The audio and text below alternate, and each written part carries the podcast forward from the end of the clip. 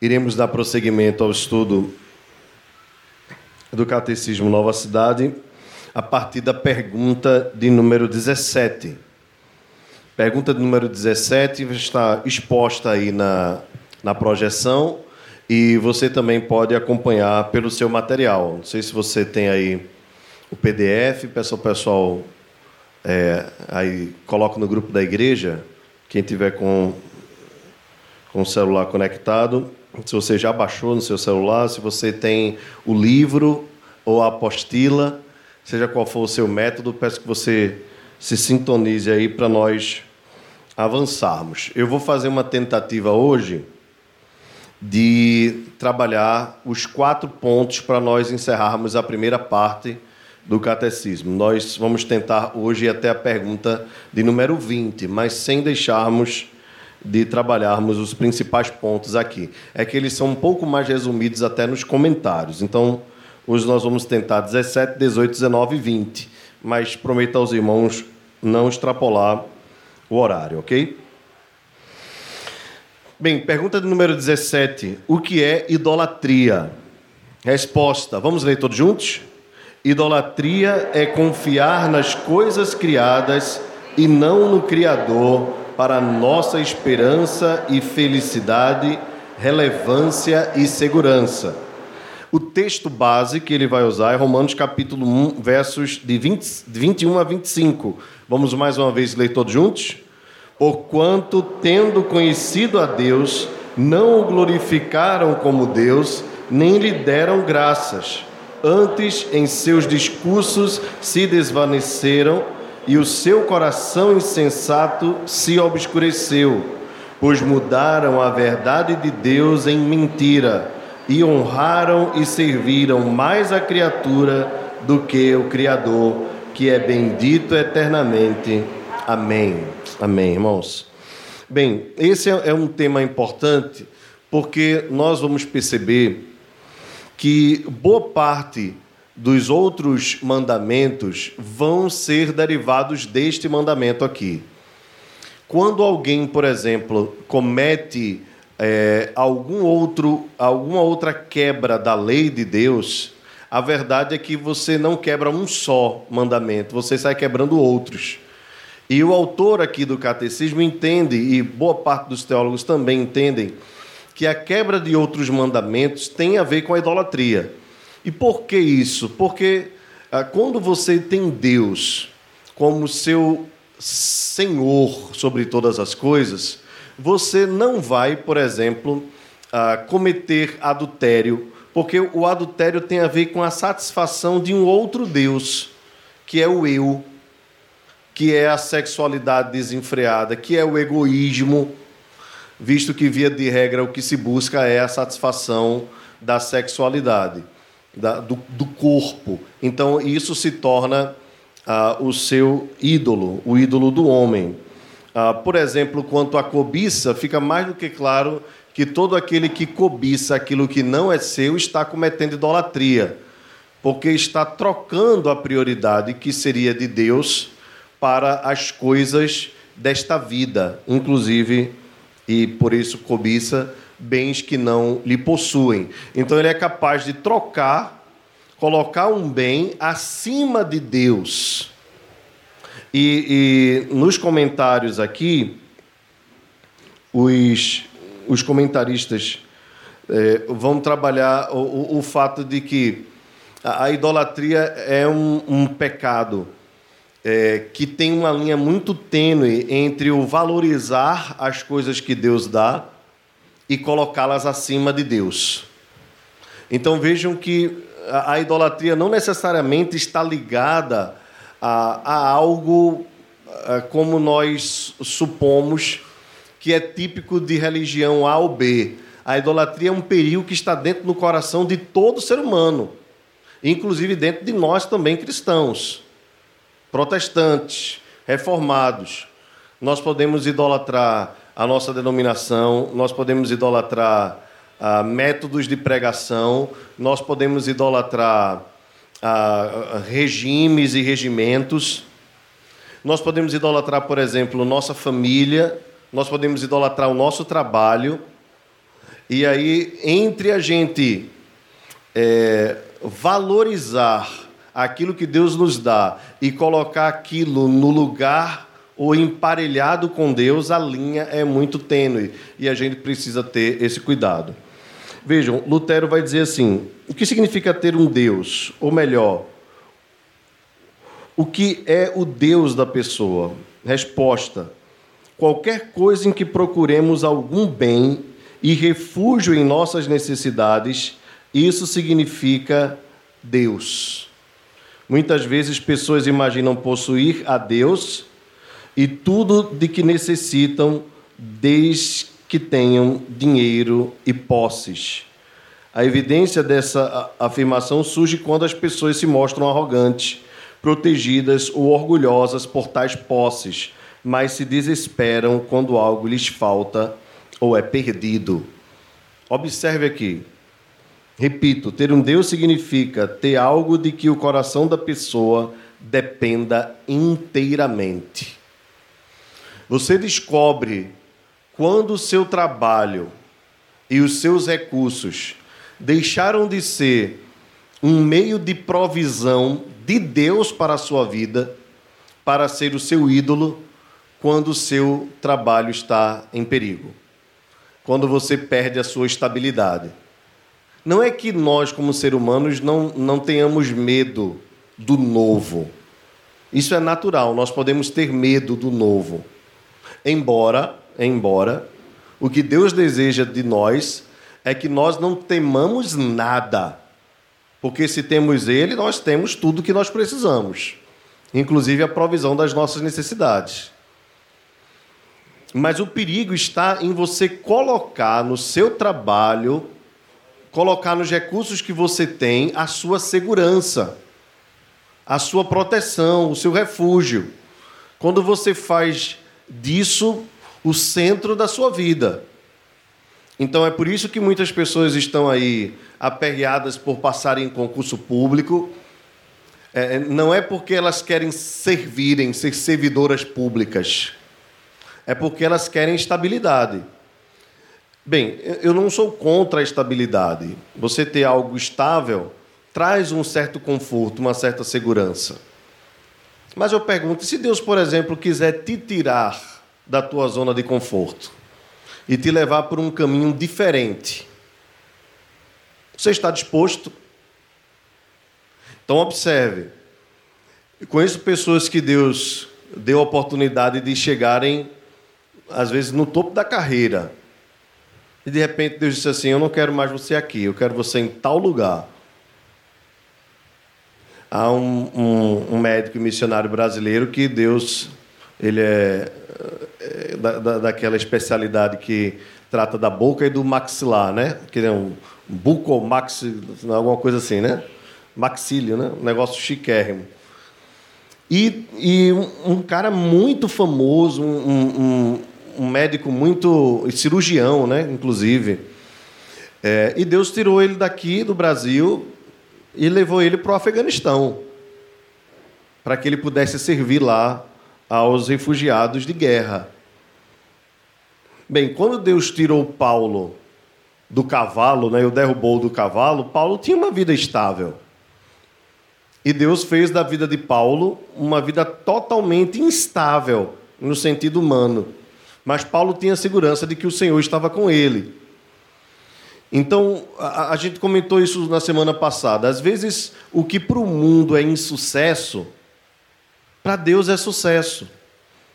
E a gente não pode usar a medida do mundo para as nossas vidas, até mesmo para os nossos filhos, para as nossas famílias.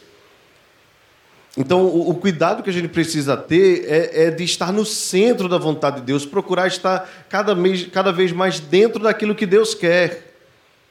Então, às vezes, o Senhor não quer que a gente vá para a universidade e, e a gente faz um curso técnico e às vezes Deus quer que a gente nem faça um curso técnico, que a gente empreenda, falam na área financeira. Quanto à vida sentimental, às vezes Deus não quer que, que algumas pessoas se casem.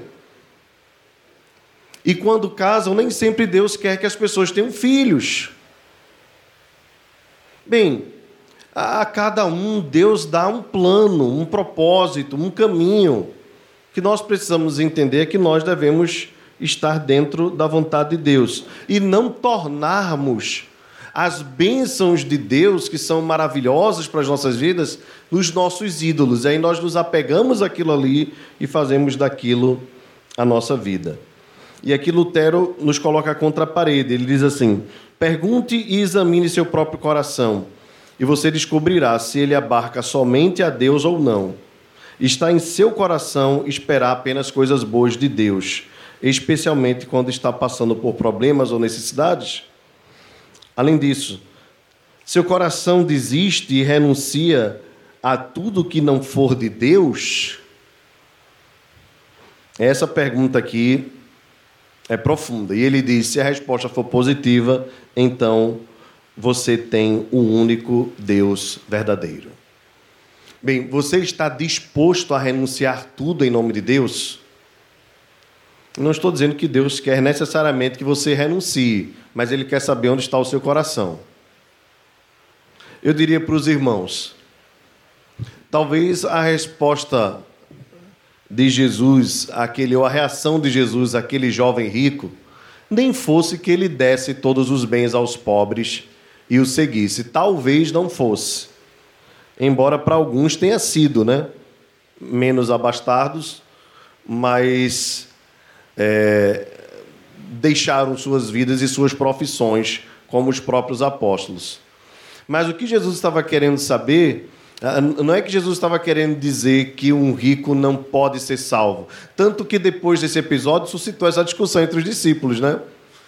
Então perguntaram assim, Senhor, depois que Jesus falou ah, sobre o, o, o rico e o furo da agulha, né? Então, quem pode ser salvo? Acredito que foi Pedro que fez essa pergunta.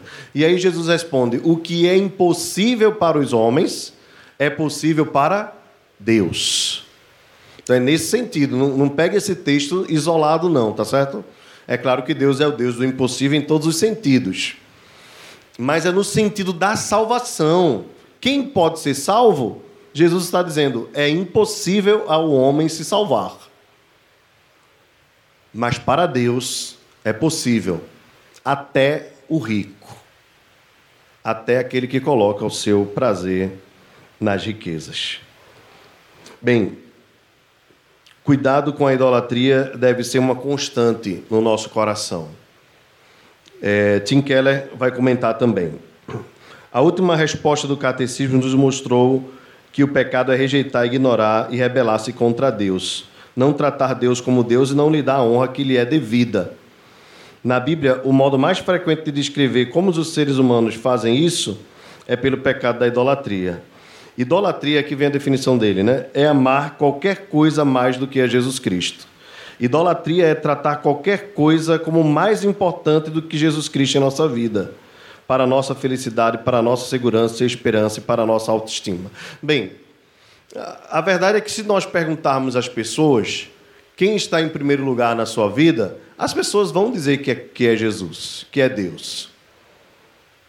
Algumas vão dizer que é a família e tudo mais, mas entendendo que aquilo ali também é uma bênção de Deus. A questão é na prática. Veja que, que quando Deus prova os seus servos, eh, Deus vai provando no, no limite do amor por Ele.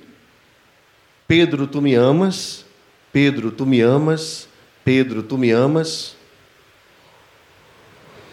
A razão pela qual é tão importante entendermos o pecado da idolatria é que esse pecado pode estar crescendo, observe, numa área da vida por muito tempo, chegando bem fundo e abrangendo boa parte dela antes, de, antes mesmo de vermos com clareza que representam violações da lei de Deus. Se, por exemplo, a riqueza e sua carreira se tornam importantes demais para nós, tornam-se nossos ídolos isso nos leva a trabalhar demais até ficarmos exaustos. Bem, vamos tratar desse ponto aqui que é muito importante. Uh, o que Tim Keller está dizendo é o seguinte: a carreira profissional os recursos, eles não são demônios. A questão é quando nós utilizamos essas coisas. Como nós fazemos essas coisas é, tomarem lugar em nossas vidas. Quando elas se tornam a nossa prioridade máxima, é porque já deixou de ser um meio e passou a ser um fim em si mesmo. E sendo um fim em si mesmo, a riqueza, por exemplo, ou, o ganhar mais dinheiro, é um, é um saquetel furado. Porque quanto mais se tem, mais se gasta. Não é verdade? É só você observar a sua vida. Então, lembre de você aí, quando você ganhava bem pouquinho, vivia bem apertado. Não é verdade? Hoje você está ganhando melhor. Quem tem dinheiro livre aí, sobrando, à vontade? Ninguém, né? Porque à medida que você foi aumentando os seus recursos, você também foi aumentando o seu consumo.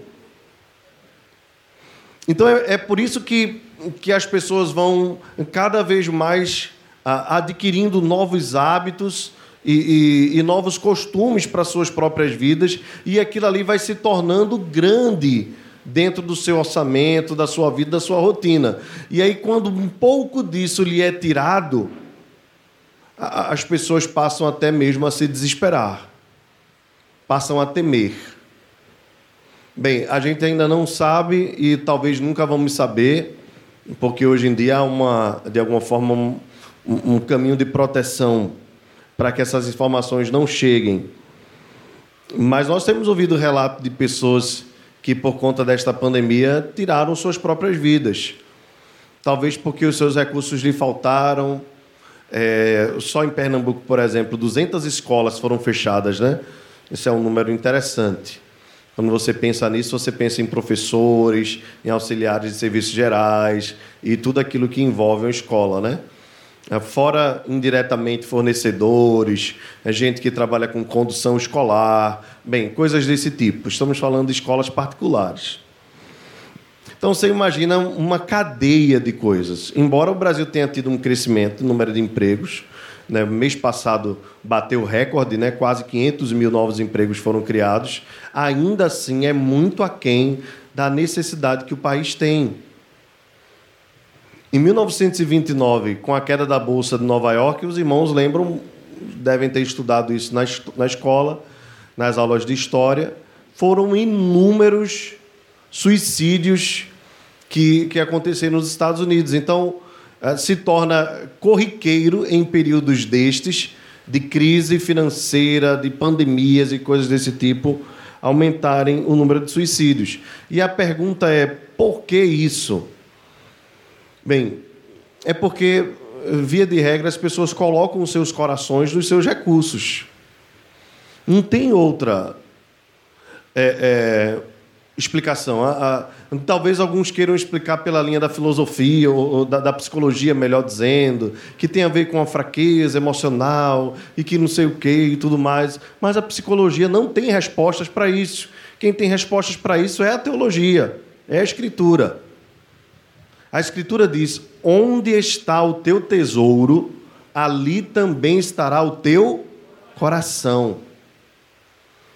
Então, onde você coloca a sua esperança, onde você coloca a sua alegria, onde você é, é, põe a sua, a sua expectativa, ali está o seu coração. E quando aquilo falta, o seu coração também falta. Estamos falando do, do, extremo, que é o suicídio, mas quantas pessoas não estão em depressão, estão em amargura, estão em tristeza, estão em desânimo, em desencanto, por conta destas coisas? Precisamos ter cuidado. Bem, Tim Keller termina dizendo assim: é importante aprender isto. O pecado não é apenas fazer coisas más é transformar as coisas boas em coisas primordiais. Irmãos, aqui, aqui ele é profundíssimo. Eu queria que você guardasse essa frase aqui. Ó. O pecado não é apenas fazer coisas más, é transformar as coisas boas em primordiais. Por isso, arruína a alma, destrói a comunidade e desonra a Deus. Bem, Onde é que nós poderíamos trocar as prioridades? Eu queria interagir um pouquinho com vocês. Onde é que nós poderíamos trocar a prioridade? Eu citei um exemplo aí, a vida financeira e os recursos. Mas onde mais nós podemos trocar prioridades? Digam aí, colocar as coisas acima de Deus. Me digam uma área aí. Pré-Beto Severino, dia do Senhor pelo lazer. Quebra do quarto mandamento. Bem, e aí vem aquelas respostas, né? Ah, mas eu trabalho tanto. Eu a semana todinha eu ralo, ralo, ralo. Eu tenho direito. Aí você pergunta assim: quem te dá saúde para trabalhar? Quem é que te dá livramento? Quem te concede capacidade intelectual, física? É Deus. É o Deus que exige que você guarde um dia e trabalhe seis. É quando a gente não entende que o dia do Senhor é o primeiro e acha que é o último, aí a gente deixa ele para trás. Outra área, o presbítero Luciano está lembrando aqui, pais que idolatram filhos, filhos que idolatram pai. E aí eu ampliaria para toda a família, não é? Às vezes o marido, ele, ao invés de tratar a mulher como esposa, ele coloca ela num patamar de Deus.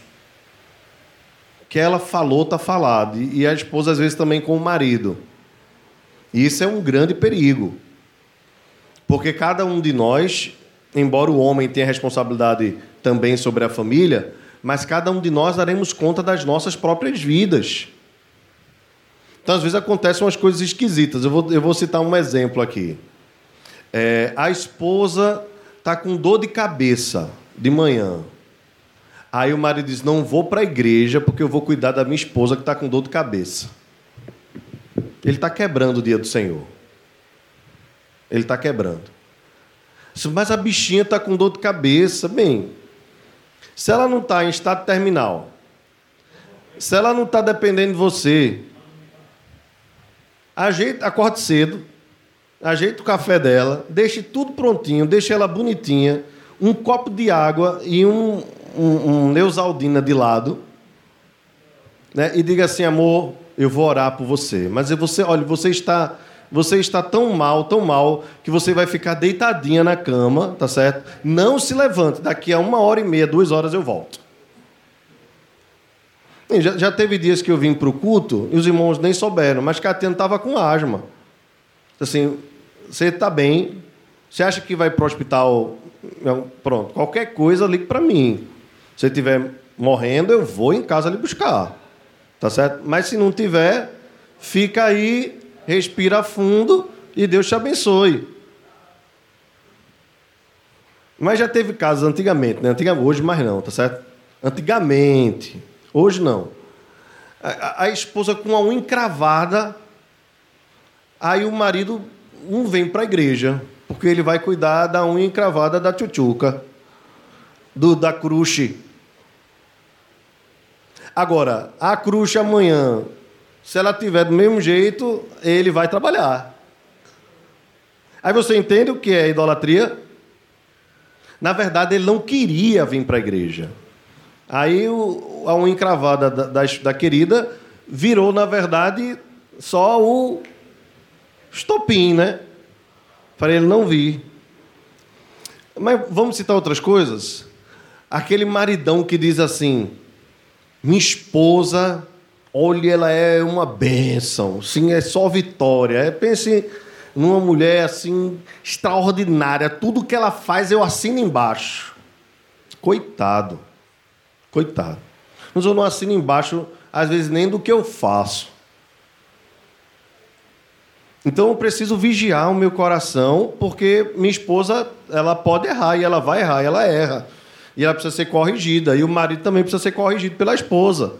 Então nunca coloque o seu cônjuge, por mais que você o ame, como se ele fosse o venerável da perfeição.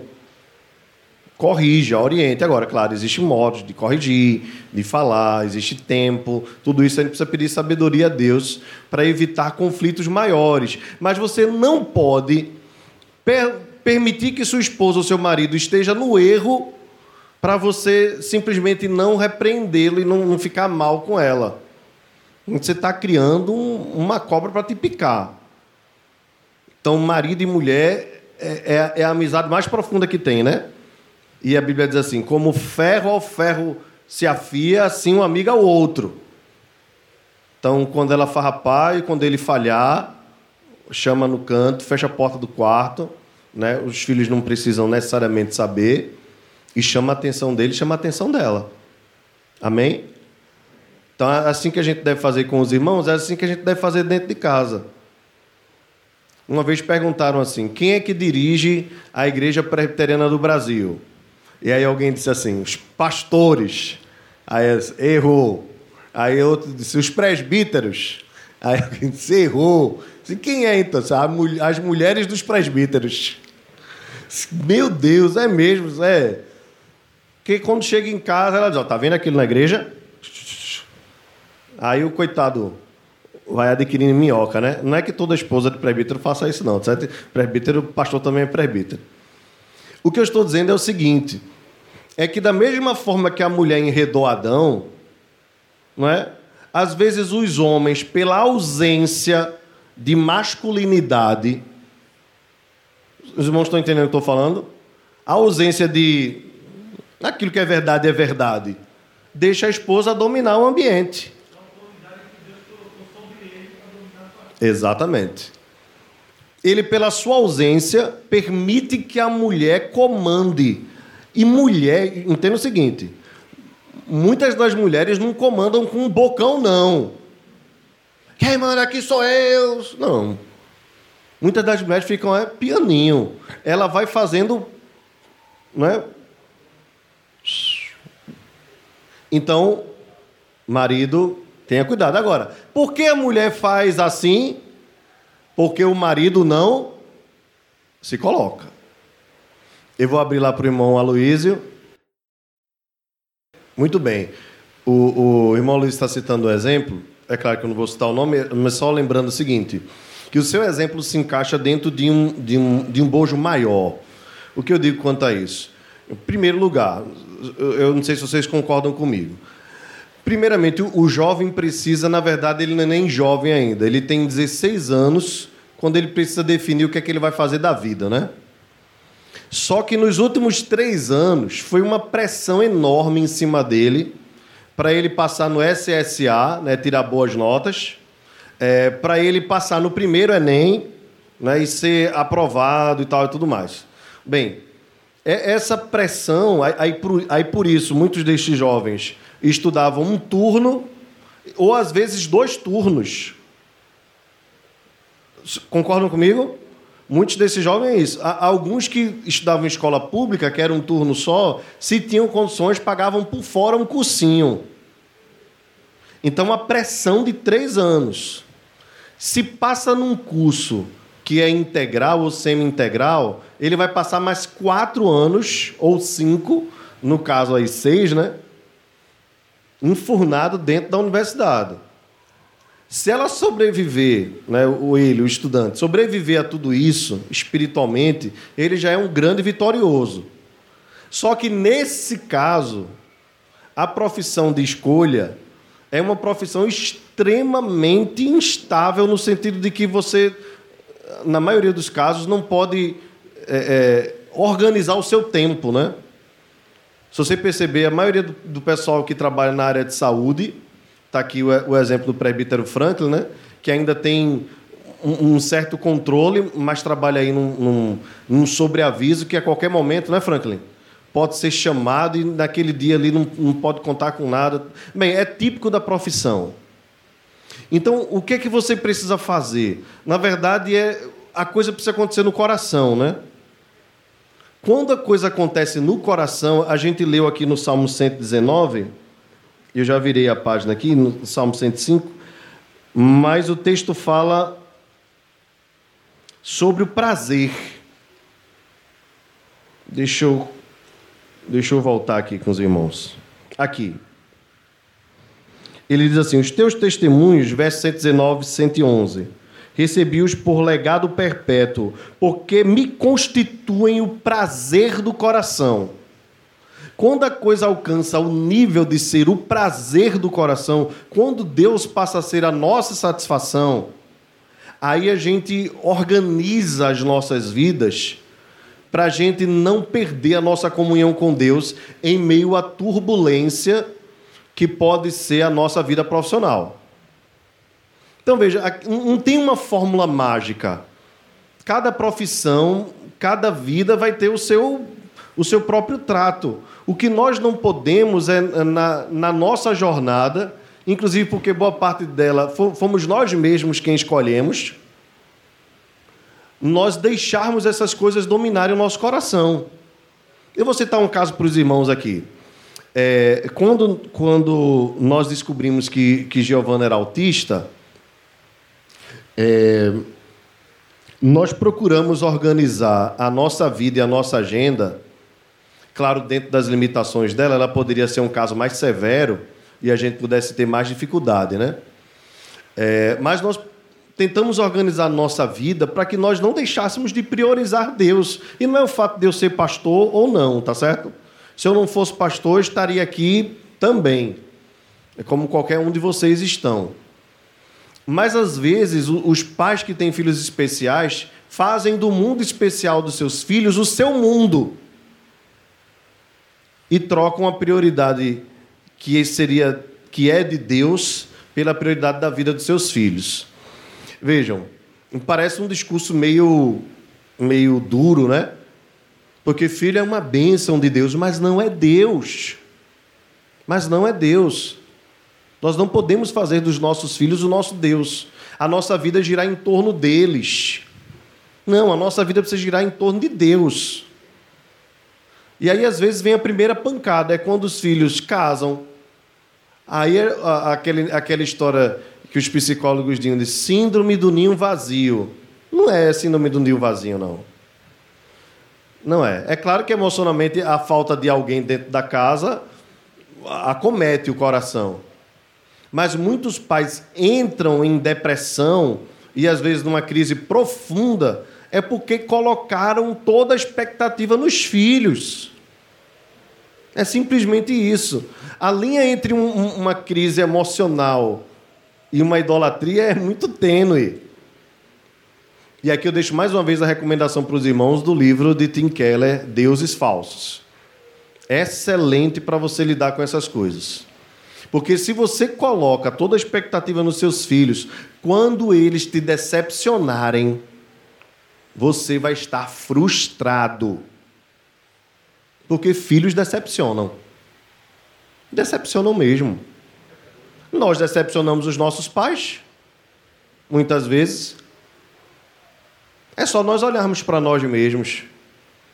Quantas vezes nós não mentimos, falhamos com eles. Não é verdade? Bem, cuidemos do nosso coração. Vou passar para a segunda. Deus permitirá que nossa desobediência e idolatria passem sem punição? Vamos ler todos a resposta? Não todo pecado é contra a soberania, a santidade e a bondade de Deus, e contra sua justa lei. E Deus se ira com justiça quando cometemos pecados e os punirá por seu justo juízo, tanto nessa vida como na vindoura. Efésios 5, de 5 a 6, vamos lá? Porque bem sabeis isto, que nenhum devasso ou impuro ou avarento, o qual é idólatra, tem herança no reino de Cristo e de Deus. Ninguém vos engane com palavras vãs, porque por estas coisas vem a ira de Deus sobre os filhos da desobediência. Muito bem. É, é, claro que Deus vai punir a desobediência, é claro que Deus vai punir a idolatria. Charles Spurgeon comentando diz assim: não punir os pecados seria exigir a pena do sofrimento pelos inocentes. Pense quanta injúria e quanta injustiça seriam infligidas sobre todos os homens honestos, honestos de Londres se os ladrões jamais fossem punidos por sua malandragem. Bem, o sentimento de, de justiça e injustiça é muito forte em nós brasileiros, né? Então, o comentário de Charles Spurgeon sobre os pobres ladrões de Londres é, é fichinha para o que nós sentimos em termos de injustiça nesse país, né? nesse Brasilzão que a gente vive. Então, é, me desculpe, Charles Spurgeon, mas o seu comentário ficou para trás. Porque aqui, século XXI, nesse Brasil varonil, nós conhecemos bem o que é injustiça. É, desde os governos, desde os, os magistrados e aqueles que legislam em nossa nação, até vou citar uma injustiça aqui, contemporânea, né? desta, desta semana. Termos de enfrentar greve de ônibus em pleno período de pandemia, porque as empresas de ônibus não vão cumprir, não vão cumprir o que uma liminar da justiça decidiu.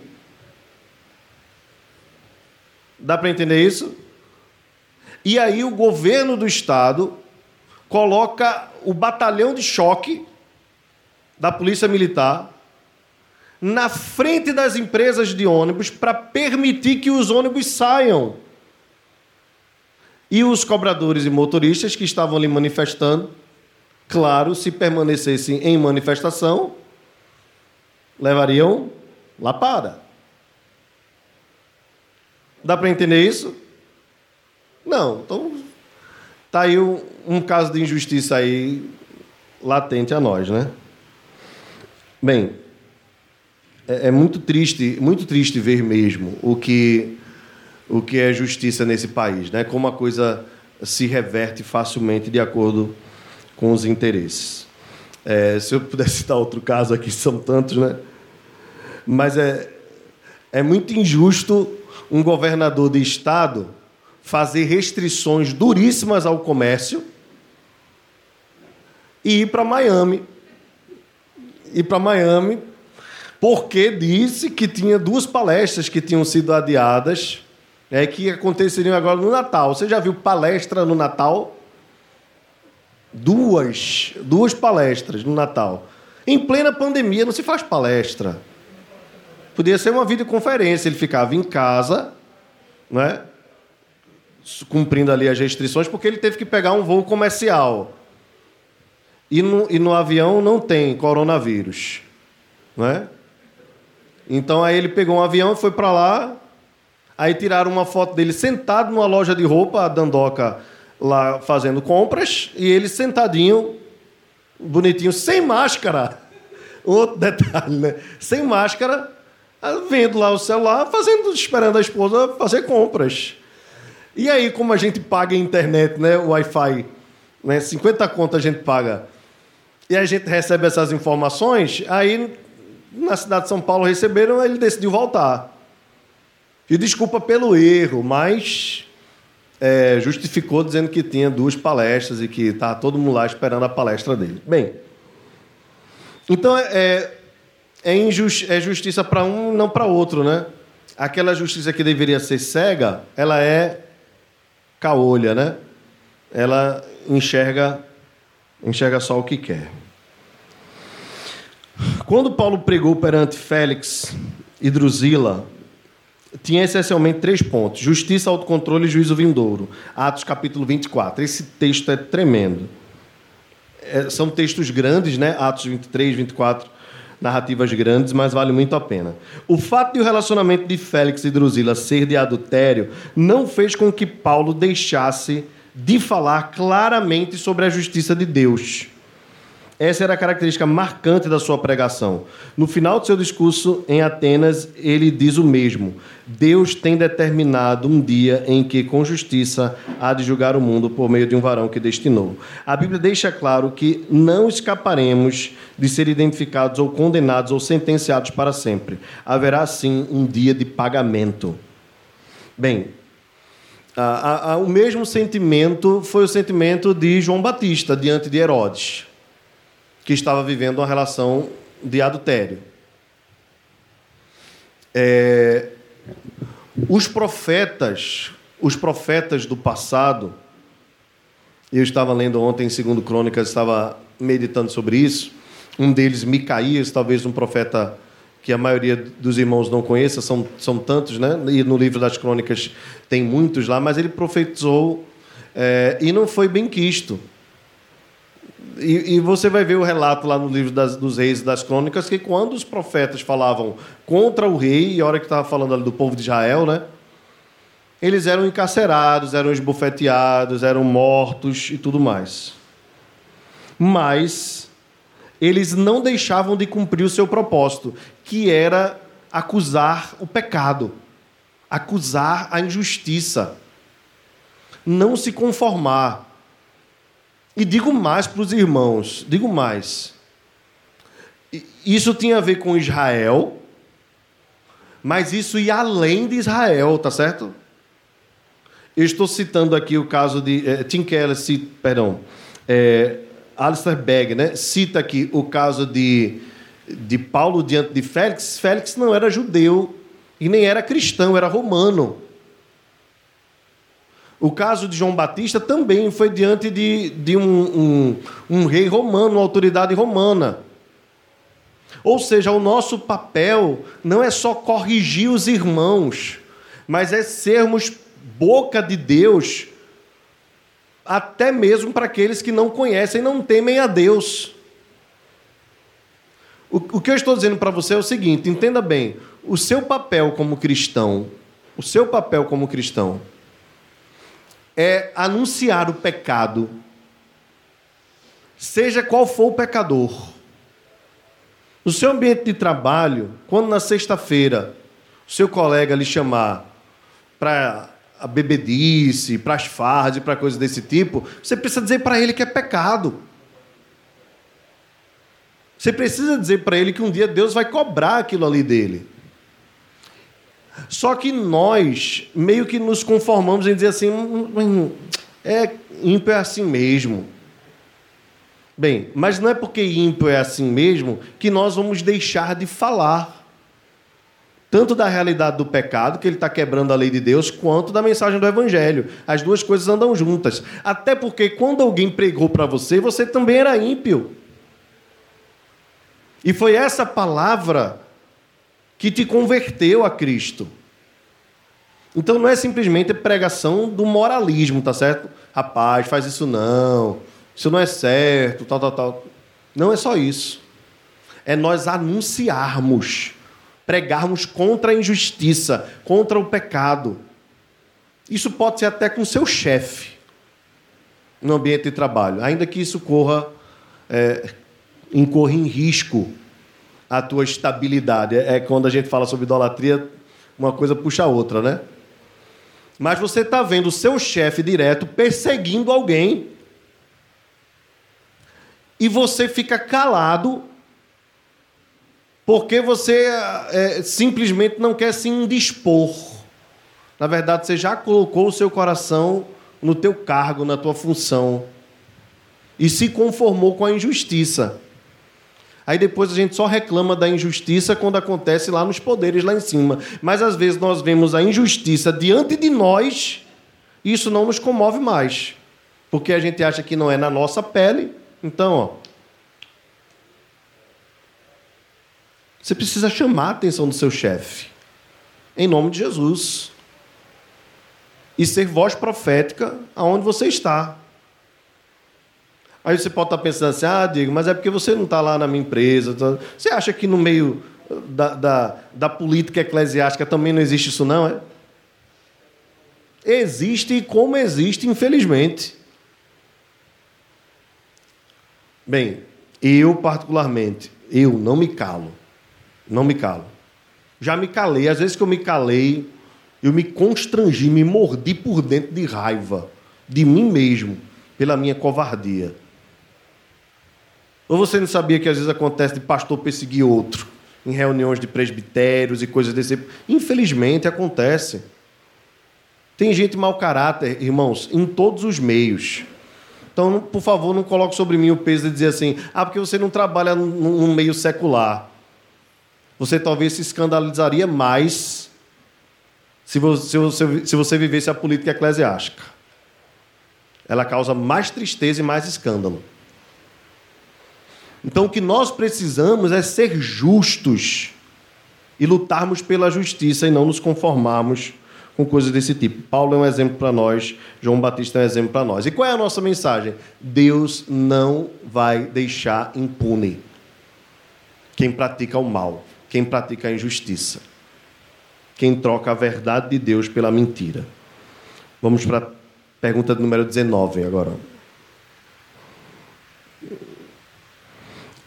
Existe como escapar do castigo e ser trazido de volta ao favor de Deus?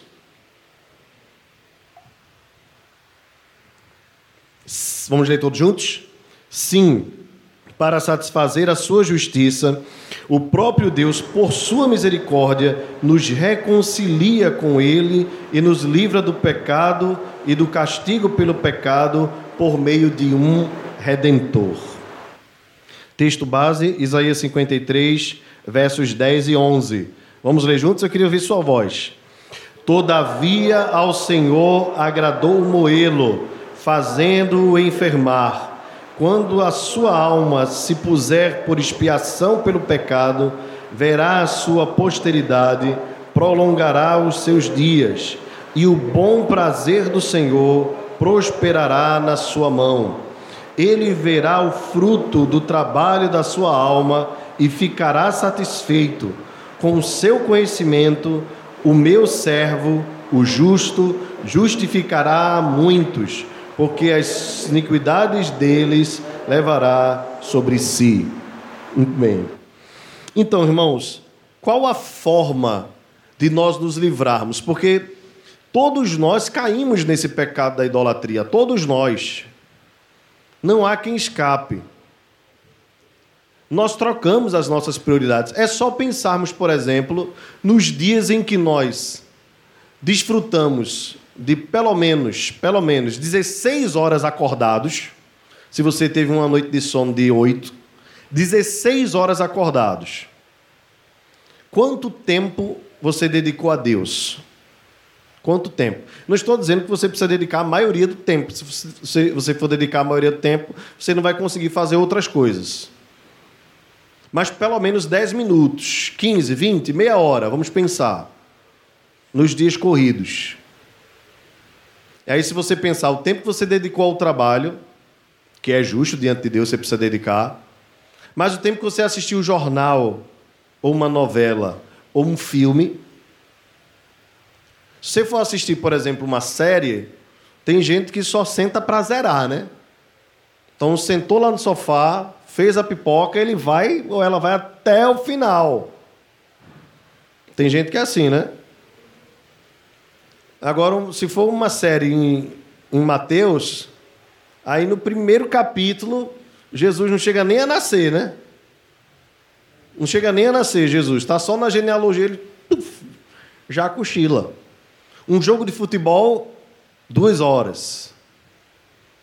Então, é quando nós vamos vendo que o, o até mesmo o, o tempo, o, a forma como nós usamos o nosso tempo, fala sobre idolatria. E fala mesmo. Vou citar um exemplo aqui para os irmãos. Eu gosto de acusar os meus pecados, porque aí os irmãos não pensam que eu, tô, que eu sou arrogante, né? Mas essa semana eu vim conversando. Vim conversando no Uber e comentei com o Catiane quando cheguei em casa. Eu disse, amor, eu me atinei para uma besteira que eu estava fazendo. Eu entrei, entrei no Uber, vários Ubers, né? E um dos primeiros assuntos que rola é o coronavírus, né? E aí eu começo a conversar com as pessoas e, e geralmente eu pergunto: você já, já tomou ivermectina? Eles não, porque a ivermectina ela, ela já foi comprovada que tem um poder profilático muito importante e tem estudos comprovados que, que ela tem um, um poder de 99% e tem tais e tais cidades. E eu vou falando sobre ivermectina, ivermectina, ivermectina. E no final das contas eu, eu, percebi que uma vez eu desci batendo a porta e falando: olha, mas não esqueça, porque é, você tem que tomar um comprimido para cada 30 quilos e não sei o quê, e fui embora. Se bem, eu não sou médico, não sou infectologista, não sou nada. Eu sou crente, né? Aí, no, da outra vez, eu eu me peguei fazendo a mesma coisa no final, disse assim para a pessoa: olha, Para Covid, eu recomendo a ivermectina. E para a vida eterna, eu recomendo Jesus. Só que depois de eu ter falado 98% sobre a ivermectina, eu falei 2% sobre Jesus. Então, suponhamos, suponhamos que os vários motoristas que eu peguei é, venham a morrer de Covid. Venham. E, e tomando ou não tomando a ivermectina. Eles poderiam ter suas vidas salvas se ao invés de ter falado para eles sobre a ivermectina, eu tivesse falado para eles sobre o evangelho. Eu estou dando um exemplo meu, tá certo? Já citei para os irmãos outros exemplos de falhas minhas, né? Mas eu pergunto para você assim: qual tem sido o conteúdo das suas conversas? Hoje se debate muito, por exemplo, questões de direita e esquerda, de conservadorismo ou não. Bem, são muitos assuntos que podem tomar conta da, da nossa agenda diária. Mas esses assuntos, eles podem, embora importantes e legais de serem debatidos e conversados, eles podem ser uma pedra de tropeço para nós não atentarmos para aquele assunto que seria mais urgente. E olha quem vai comentar um pouco sobre isso. Jonathan Edwards, o homem que entendia a evangelização como coisa urgente. Ele diz assim: Mas haveria algo que os cristãos possam encontrar no céu ou na terra tão digno de ser objeto de sua admiração e amor, de seus desejos sinceros e ansiosos, de sua esperança e sua alegria, de seu zelo fervoroso, quanto essas coisas que nos são apresentadas no Evangelho de Jesus Cristo? Todas as virtudes do Cordeiro de Deus, sua humildade, paciência, mansidão, submissão, obediência, seu amor, sua compaixão, são exibidas à nossa vista de modo a mover os afetos de quaisquer que possam ser imaginados, pois tiveram sua maior provação, seu mais alto exercício e sua mais alta manifestação quando ele esteve sob as mais duras circunstâncias, ou seja, em seus últimos sofrimentos inefáveis e sem paralelos, que suportou por seu terno amor e pena de nós. Ali também a natureza odiosa de nossos pecados está manifesta de forma que mais afeta. Como vemos, os terríveis efeitos recaem sobre o nosso Redentor, que assumiu responder por nós, sofrendo por eles.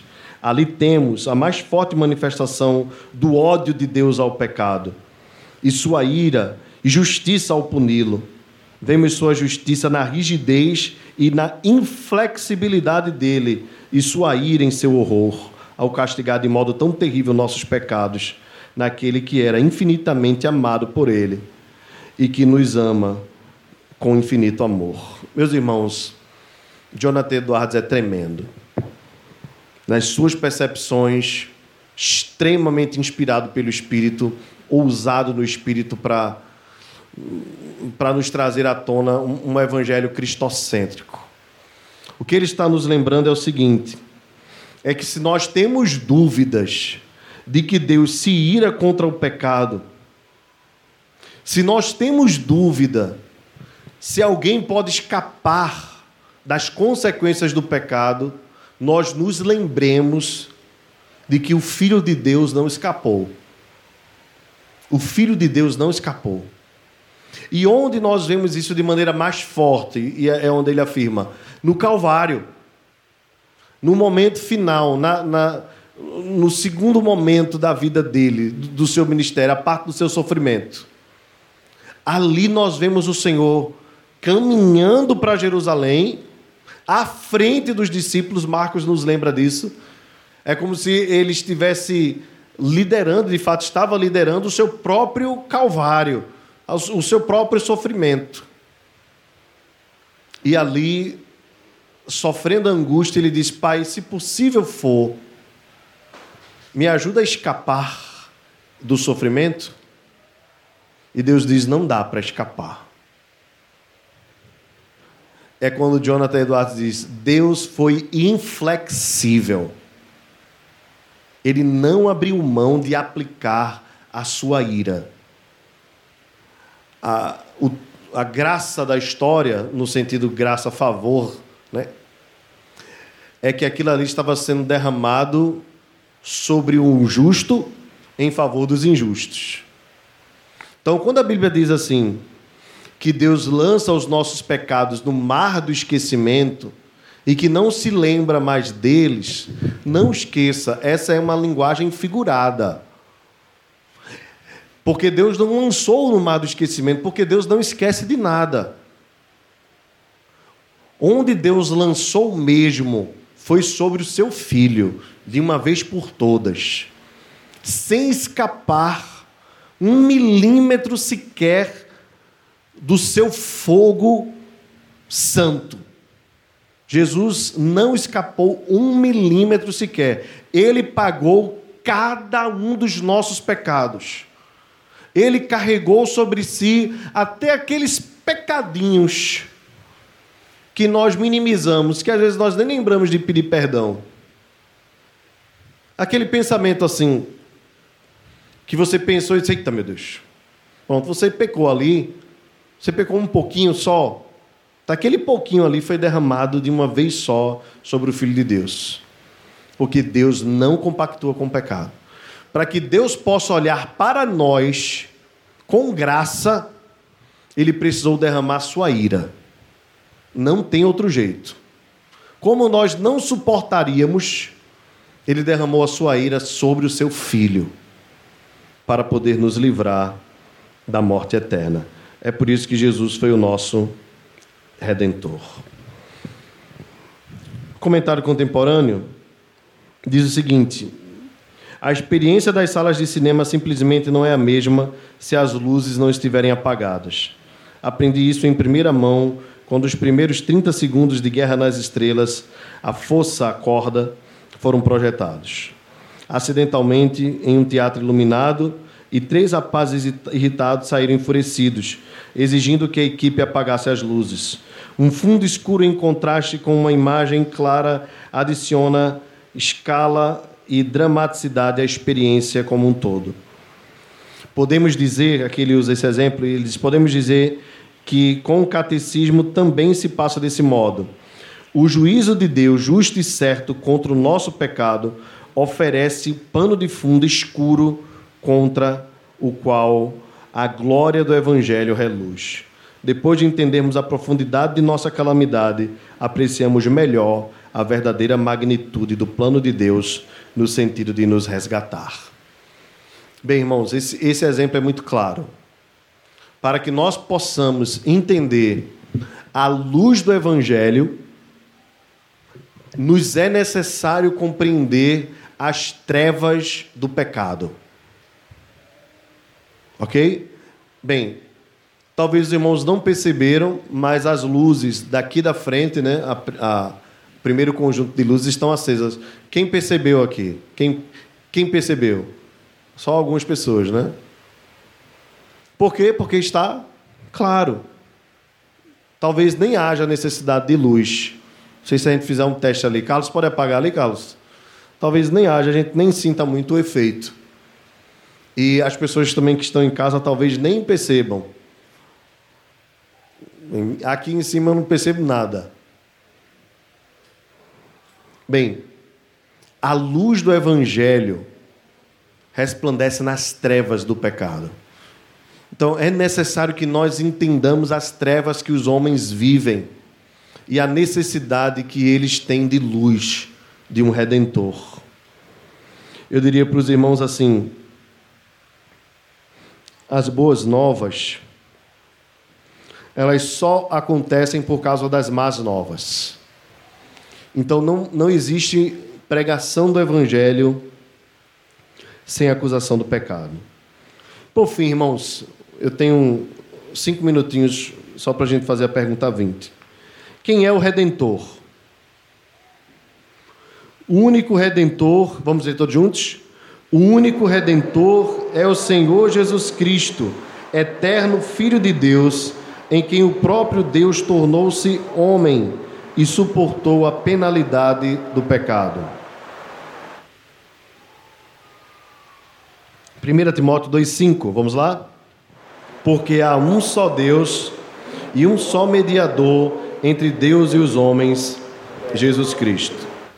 E aqui um comentário é, histórico né, de um pai da igreja, João Crisóstomo, que diz o seguinte: Filho unigênito, antes de todas as eras, que não pode ser tocado ou percebido, que é simples, sem corpo, que se revestiu agora de, de meu corpo, visível e propenso à corrupção. Por quê? Porque ao vir entre nós, ele nos ensina e, ao ensinar, conduz-nos pela mão às coisas que os homens não conseguem ver. Pois, como os homens acreditam que os olhos são mais confiáveis que os ouvidos, duvidam daquilo que não conseguem ver. Assim, ele decidiu mostrar-se em presença corporal, para afastar toda e qualquer dúvida. Bem, irmãos, isso aqui tem tudo a ver com o Natal, né? Esse período que nós estamos vivendo. O ancião de dias tornou-se infante. Aquele que está sentado no sublime trono celestial agora está deitado numa manjedoura. Aquele que não pode ser tocado, que é simples, sem complexidade e incorpóreo, agora está sujeito às mãos dos homens. Você já imaginou o Filho de Deus engatinhando, sendo segurado? Aquele que quebrou as amarras dos pecadores, agora está envolto nos coeiros de um infante. Mas ele decretou que pela ignomínia que a ignomínia seja transformada em honra, a vergonha seja transformada em honra, que a infâmia seja revestida de glória e que a total humilhação seja a medida de sua bondade. Para isso ele assumiu o meu corpo, para que eu seja capaz de sua palavra. Tomando minha carne, ele me dá seu espírito. Assim ele concede e eu recebo. Ele prepara para mim o tesouro da vida. Toma meu corpo a fim de me santificar. Dá-me seu espírito para me salvar. Meus irmãos, que texto, que profundidade. Eu estava também observando um comentário a respeito do nascimento de Jesus do, do Iago Martins. Eu não sei se é dele o texto, mas ele diz o seguinte: Deus nasceu, o eterno teve início, o impassível chorou, o rico empobreceu, o vigia dormiu, o Verbo balbuciou, a chama alvoreceu, o onipotente engatinhou, a sabedoria aprendeu, o fundamento tropeçou. Banharam o Redentor, criaram o Criador, Deus nasceu, o Natal nos salvou. Lindíssimo texto, lindíssimo.